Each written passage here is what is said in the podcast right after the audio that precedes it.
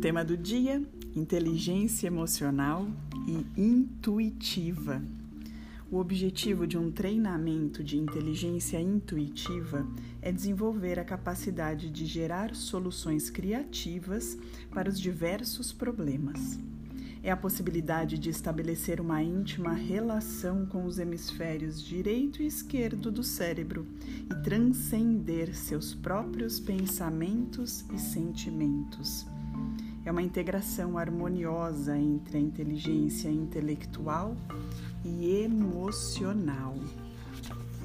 As pessoas que desenvolvem uma inteligência intuitiva, elas permitem que seus pensamentos mais profundos as toquem. Desenvolvem um alto grau de observação e atenção concentrada. Normalmente são pessoas que, dois pontos, têm confiança em si mesmas e no processo intuitivo. Têm capacidade de ver o quadro global, concentram-se em questões de curto prazo, valorizam o lado direito do cérebro, imagens, mudam e se adaptam constantemente ao ambiente. Visualizam o ponto que querem ver sua empresa alcançar. E aí vem a pergunta: quando se pode tomar uma decisão intuitiva? Talvez quando a lógica estiver errada, incorreta, quando existem informações conflitantes, quando certo deu errado, quando o planejamento falhou e quando as mudanças e transformações são rápidas demais. Qualquer semelhança com o nosso momento atual não é mera coincidência. O autor e a autora deste capítulo, eles propõem três exercícios para desenvolver a intuição.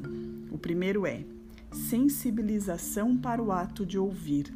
A primeira coisa que fazemos para relaxar é silenciar o burburinho mental, respirando duas ou três vezes, prestando atenção ao corpo e acalmando a mente.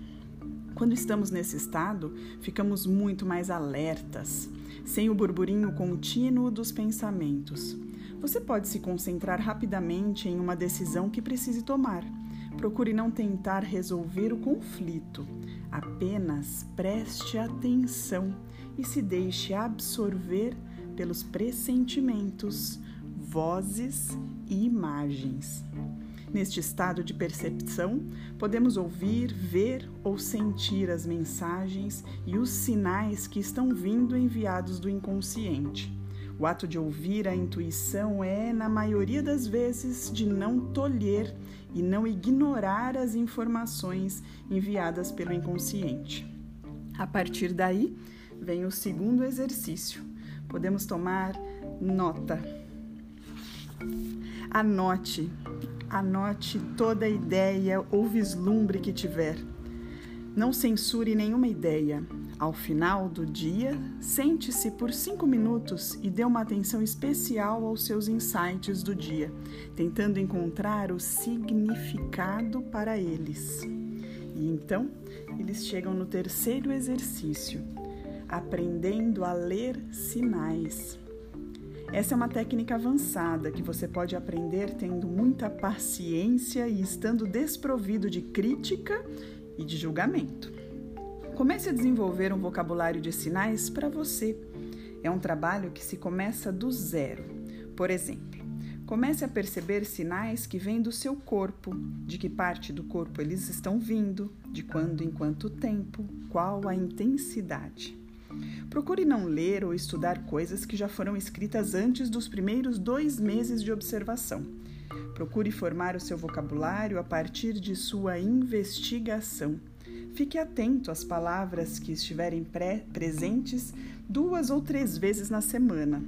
Perceba a sincronicidade de acontecimentos, como encontro com amigos, novos termos técnicos, conversas parecidas na fila de um banco, de um restaurante. E detalhes aparentemente imperceptíveis, alimento especial que está comendo na semana, a mudança de clima, a cor da roupa das pessoas, objetos novos na mesa do escritório ou em casa hoje, né? Faça isso constantemente. Constantemente. Você começará a perceber tendências. Começará a entender que várias ações e atitudes do mercado, das pessoas e as suas se apresentam em ciclos. Paciência, confiança e boa sorte.